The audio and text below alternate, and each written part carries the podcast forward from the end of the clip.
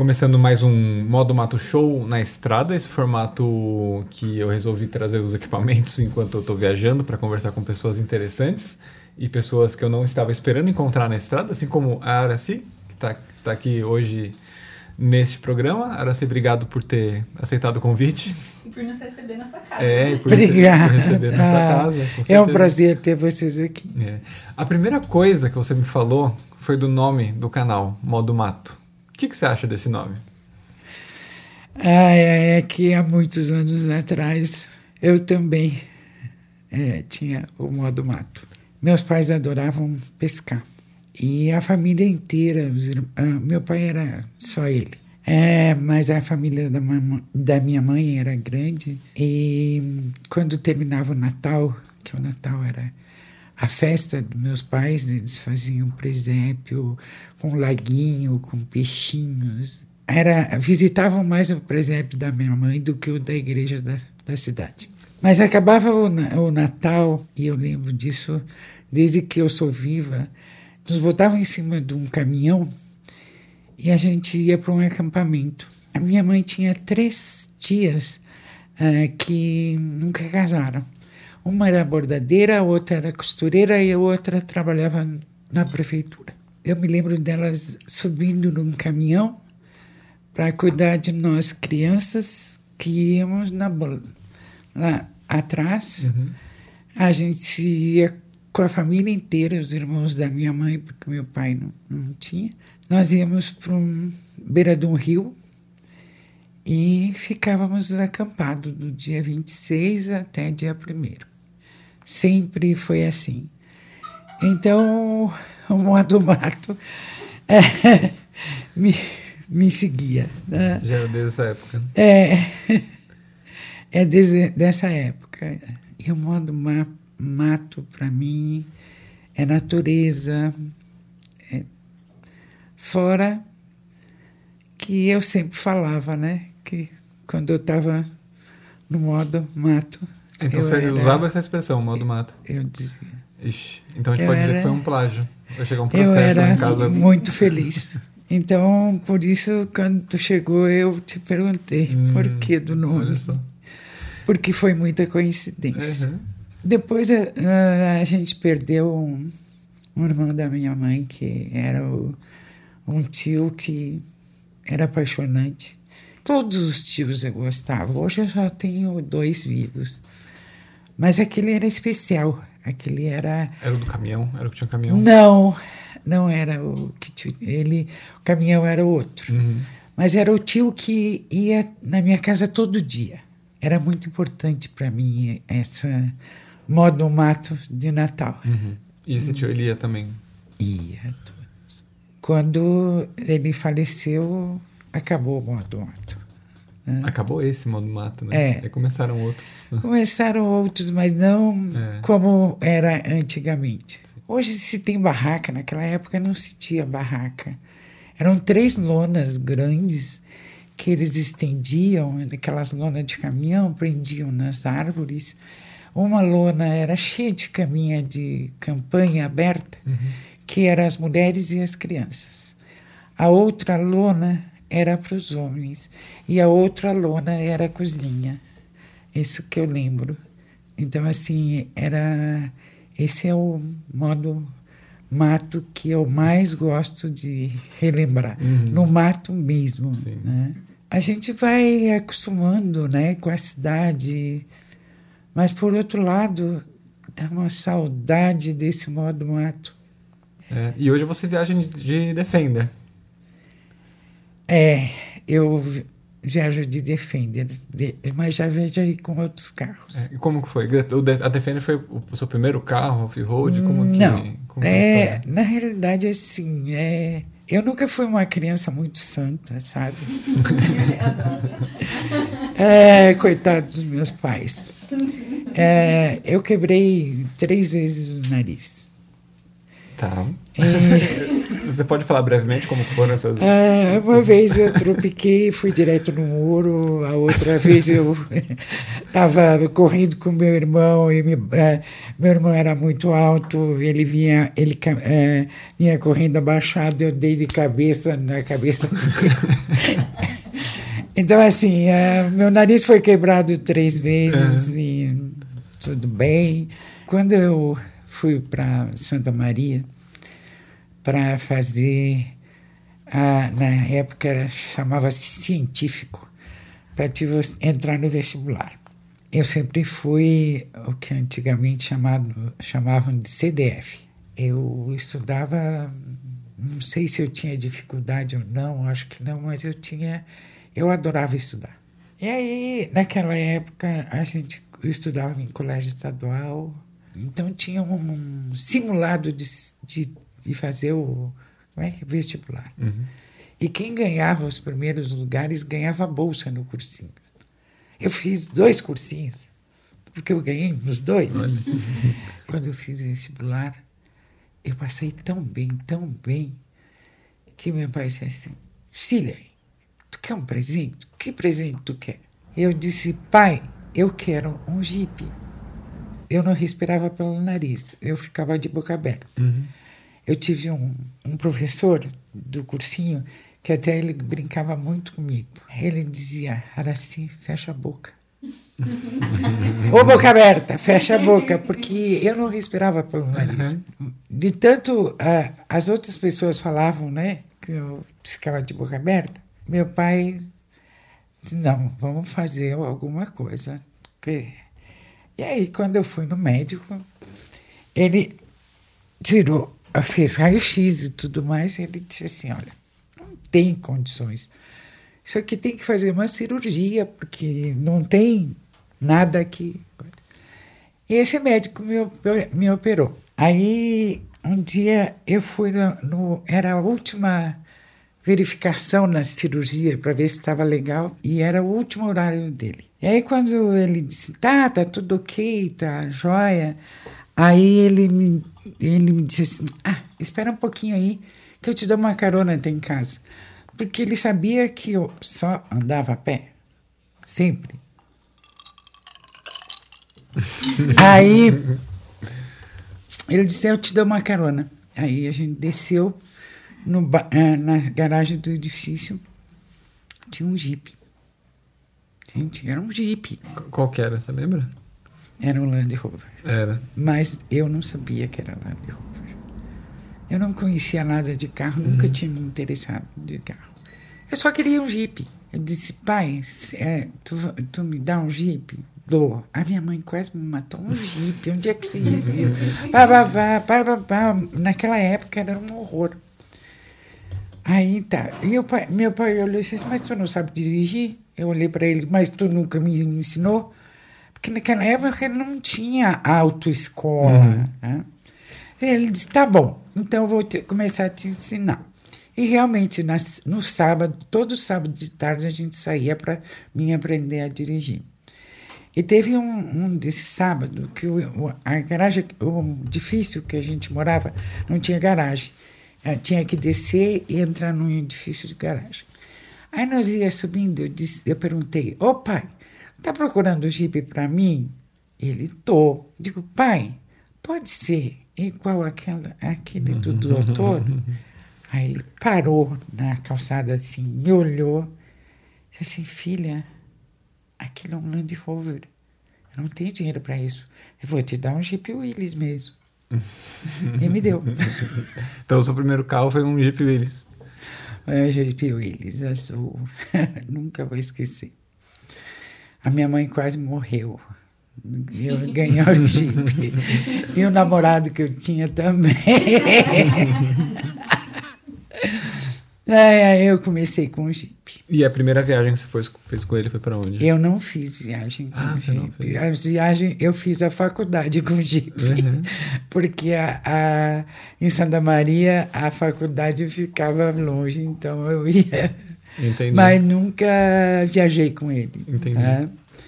Quando eu, te, eu me formei num dia, casei no outro, E meu pai me tomou o jipe. Logo depois, porque três meses depois eu fiquei grávida, ele disse: não, jipe não mais. Uhum. grávida não. E me tirou o jipe. E me deu Entendi. um Fusca. É, casei, tive filho. Naquela época, hoje as pessoas já estão mais sendo mais independentes, mas você casa, você quer agradar o marido, os pais, os sogros e muda um pouco. E principalmente porque eu sempre fui uma pessoa que estudei muito na minha vida. Uhum. Né? Eu casei, continuei fazendo, eu fiz pós-graduação, eu fiz dois cursos de pós-graduação, e trabalhava, e engravidei três meses depois. E aí meu pai disse: não, agora o Jeep vai embora. Uhum. Aí teve um intervalo que não, você não andou de 4x4. É, não andei por 4x4. Aí tem, é, é tudo assim, né? Você tem uma criança pequena, você tem. E outra coisa, né? Um Jeep, te olham. Naquela época, te olhavam uma mulher descendo um Jeep muito doido, sem porta, uhum. sabe? sem Uma teto. capotinha é. que era assim, inclinada. Uhum. Era muito doido. Era Entendi. muito doido. Até que um dia eu perdi a filha, depois o marido me deixou, depois perdi a mãe e sobrou meu pai, que era meu companheirão. Mas nessas alturas eu já já viajava para tudo que era lado. Eu fiz. Eu conheço lá da carretera austral até. até metade do Equador. Uhum. Cada férias eu ia para um lugar. Uhum. Né? E teve, mas eu sempre quis um, um Jeep. Sempre foi o sonho. Né? É, sempre voltar a ter um Jeep. Uhum. E principalmente porque aquele médico que me deu carona, era, ele tinha um série 3. Hum. Eu já conheci. eu comecei a, a envelhecer. E eu digo, mas eu tenho que pensar em mim. E um dia eu estava. Ah, e nesse meio tempo eu me mudei do sul pra, do Rio Grande do Sul para Santa Catarina. Botei uma pousada, é, levei meus pais para cuidar deles, porque meu irmão já tinha falecido. E teve um dia que eu estava lavando a louça. Estacionou um carro, um Defender prata, nunca vou esquecer. Estaciona na frente da minha janela, que eu lavava a louça com a janela aqui, né? era um janelão. E eu olhei, olhei, olhei aquele carro. E aí eu chamei pelo meu filho emprestado. A minha filha já tinha falecido. Eu digo, traz um papel e uma caneta. O que, que é? Escreve um bilhete aí e põe na, na, no, no para-brisa. Né? No para-brisa uhum. daquele Defender que eu quero ele para mim. E eu olhando, olhando, olhando, e, na, e, eles não voltavam da praia. Quatro e pouco da tarde eles voltam, o cara encontra o bilhete, lê o bilhete, rasga o bilhete. Ah, não! é, nessas alturas já tinha perdido a minha mãe, minha filha, e o Johnny, que é o meu filho emprestado, é, morava comigo. Ele chegou e disse assim: tá bom, tu quer, eu vou achar. Tudo bem, mas uma coisa decente, porque tinha muito Defender ah, caindo dos pedaços. Uhum. E um dia ele chegou e ele me chama de tia. Tia, vamos em uma praia lá em Florianópolis. Campeche. Campeche. Eu digo, o que, que eu vou fazer em Campeche? Ah, mas eu não conheço. Eu digo, sim, mas pelo amor de Deus. Eu digo, e ele insistia que queria força. Uhum. Eu digo, não vou, para de encher o saco. Aí ele disse assim, não, a senhora vai. Eu encontrei um Defender. Bem, tudo bem, eu fui. Eu nunca me esqueço quando abriu a, porta, né, do portão que a gente buzinou, ele estava no fundo, assim. E eu olhei. A... É uma coisa que eu vou contar, não sei se eu deveria contar, mas vou contar. Eu olhei a placa, que é 1333, que é a mesma placa do carro que a minha filha morreu. Desculpe. Não, imagina. Ah, mas que a verdade, a verdade é essa, tá? Aí o que que foi? Eu fiquei naquela dúvida, compro ou não compro? É, vamos experimentar? O Johnny disse para mim, vamos. Mas ele foi dirigindo.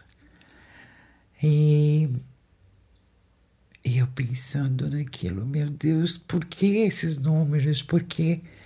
Eu digo, bom, pode ser um sinal bom ou ruim. E vai ser um, é, vai ser um sinal bom. E eu fui lá e comprei o latão. E realizou o sonho. Sonho de ter um latão na vida. Olha eu sempre chamei de latão. Todos os Defender que eu via, eu chamava de latão.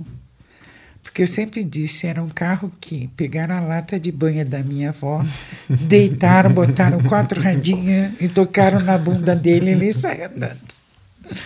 Latão de banha da minha avó. É, mas que, que história, né? É. Que história. Agora, assim, em algum lugar do mundo, você já experimentou o cucrum? O que, que é cucrum? O Crum é esse snack maravilhoso que você está vendo aqui, ó. Ah. É, é, é, é, o, é a empresa que ajuda o canal, né? Ah. É, ajuda a fazer esse podcast aqui ser uma realidade. Ah. Né? É um snack de milho. Então, quero eles conseguem desenvolver, eles conseguiram desenvolver uma tecnologia que ficou entre um peruá, que é aquele ah. milhinho que fica no fundo da panela. Que eu amo. Acho que você vai gostar então. E a pipoca estourada. Ah. Então, bom, experimenta, eu não vou fazer, fazer mais propaganda, eu quero Vamos ver. A sua, o seu relato de comer cucurum pela primeira ruim, vez. eu posso dizer Lógico que, é que pode. Não tem problema nenhum. Hum. Momento de tensão agora. É bom. É bom, é gostoso. Uhum. Se você também quiser experimentar essa iguaria moderna, uhum. você pode seguir eles, arroba cucrum, igual tá aparecendo aqui embaixo, ou entrar pelo site cucrum.com.br e lá vocês conseguem saber como comprar o Cucrum, beleza? Mas... Sigam lá. É, hoje em dia a gente encontra muita informação, internet, é. blog, enfim, tem, tem bastante informação. É, Como é que eu. Não, não, não é nem isso. Como é que e... eu descobria? É, pode ser. Como que era a descoberta? Era gente, mapa tinha de papel? uma tinha duas revistas no Brasil. Uma era O Cruzeiro e outra era A Manchete. Eram duas revistas que saíam, acho que semanalmente ou quinzenalmente. E essas revistas tinham reportagens de lugares. Uhum. Né? Então, era, eu lia ali e ia para a biblioteca da cidade Sim. ou da, já na universidade da universidade procurar. E era assim que eu descobri as informações. Era assim que eu descobri. E aí você falava, é aqui que eu quero ir. É aqui que eu quero ir. Abrir o é, mapa. É, tá certo. Era apontar no mapa e ir, né? É. Eu fiz isso, né? Uhum. No, no, quando eu estava grávida, é, que, a gente, que já, nós tínhamos o Fusca, eu e o meu ex-marido, a gente não tinha dinheiro para é, viajar, né? Bom, vamos acampar. Então a gente abriu o mapa do Rio Grande do Sul e fechou o dedo e põe aqui. Aí a gente, eu botei o dedo, quando abriu, era Farol da Solidão. Nós fomos Farol da Solidão, que é entre Tramandaí e lá o Chuí, uhum. né? Tinha tanto vento, tanto vento, que não deu para ficar. E aí a gente pegou a estrada, a estrada não, pegou a areia uhum. e se uhum. foi. E fomos para Rio Grande. É, a gente atravessou a balsa, porque meu sogro e minha sogra estavam lá em Rio Entendi. Grande. Então era mais ou menos assim era que assim, a gente acha. É. E é pra, assim, para quem está começando hoje a viajar, por exemplo, no meu caso, nosso caso, né, Lala?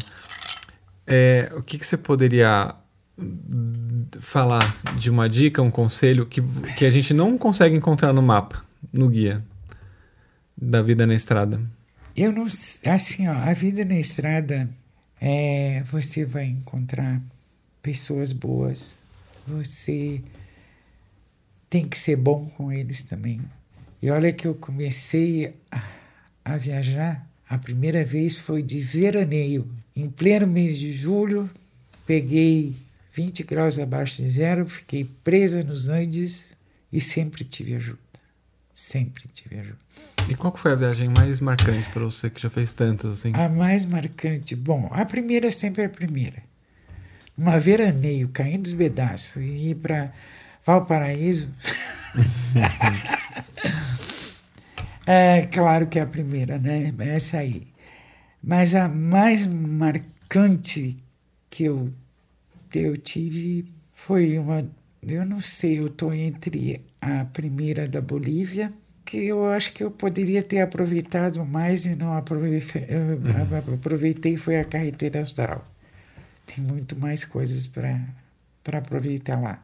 Eu fui e foi muito, é muito lindo, muito lindo mesmo. Eu fui em quatro mulheres, não sei se elas reclamavam tanto, porque a gente já tinha viajado com, com o mesmo grupo, mas eu tinha ido para cidades maiores, é, são mais, como é que é, é mais urbanas, mas, né? Uh -huh. E eu sou mais... mais mato. É, modo mato. É. tá certo. Aí não é pela beleza, Tá?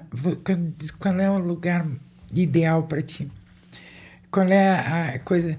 Porque tu guarda os sentimentos, uhum. tá? Então, assim, por exemplo, ver meu pai, ele admirando aquelas igrejas em Cusco, sabe? Ele, ele enxergava muito pouco, ele tinha que passar a mão uhum. em alguns lugares, ver aquilo e ver. e ele olhava e dizia: filha, isso é espetacular. Brilhavam os olhos dele como não brilhavam já há muito tempo, uhum. sabe? Então, assim, Bolívia, eu acho maravilhosa, tem coisas muito lindas. E a outra é Cusco. Nem tão, tanto Machu Picchu, mas Cusco, a cidade de Cusco. Né? Machu Picchu já é um pouco comercial, mas tudo que tem lá, você já viu em revistas. Entendi. Tá? Não tem uma descoberta, né? Não tem uma descoberta. Uhum. Agora, tu chegar no meio da Bolívia e ver os, um senhor pastoreando porco, isso é muito, sabe, é muito gratificante. As, as belezas, cada um Cada país tem uma beleza diferente, tá? Agora, o que a gente tem que aproveitar além da beleza é você ver um pouco do povo que vive naquele país. Então, assim, a Bolívia é um país que me chama a atenção porque é um povo sofrido, sabe? É um povo que batalha, que eu nunca tinha visto, sabe? Uhum. Então, assim, a Bolívia embora eu não tenha visto, vamos dizer, o glacial Perito Moreno, que é, para mim, a visão que eu já tive mais brilhante, uhum. mas tu não tem como achar, comparar, sabe, essas coisas. Entendi. É muito, é muito estranho quando tu começa a a ver muitos lugares e chega em casa e compara esses lugares e compara a vida que eles têm, o estilo de vida que cada povo na América tem. É difícil, né? Escolher um e eleger é como muito preferido. Difícil. É muito difícil. Entendi. Acho que a imagem mais linda é realmente do Perito Moreno, tá? do glacial Perito Moreno. Mas a sensação mais bonita talvez seja do seu pai. Mas a sensação mais bonita não, não foi lá. É. Tá? Então, eu acho que conforme você vive a viagem, uhum. é que você sente, é bem diferente. Uhum. Araci, obrigado pela conversa. Foi ótimo estar aqui, te conhecer. É, com certeza Assim como está servindo de inspiração para mim, para quem está assistindo, é, tenho certeza que está se sentindo inspirado agora também pela sua história. Tudo bem. Eu só, de, eu só sempre digo uma coisa: aproveitem. Meu pai me dizia isso e hoje eu digo: aproveitem. Porque a idade, a idade nos prejudica. Tá? Por mais que a gente fique mais sábio com a idade, é mais difícil fazer essas viagens. Então, se os novinhos puderem deixar alguma roupa, de comprar alguma roupa bonita, algum móvel novo para casa e sair conhecendo um pouquinho da nossa América, vai, vão ser mais felizes. Né? Não é uma casa, não é uma roupa que nos dá alegria. A alegria é conhecer o nosso povo. Obrigado. Uau. Uau.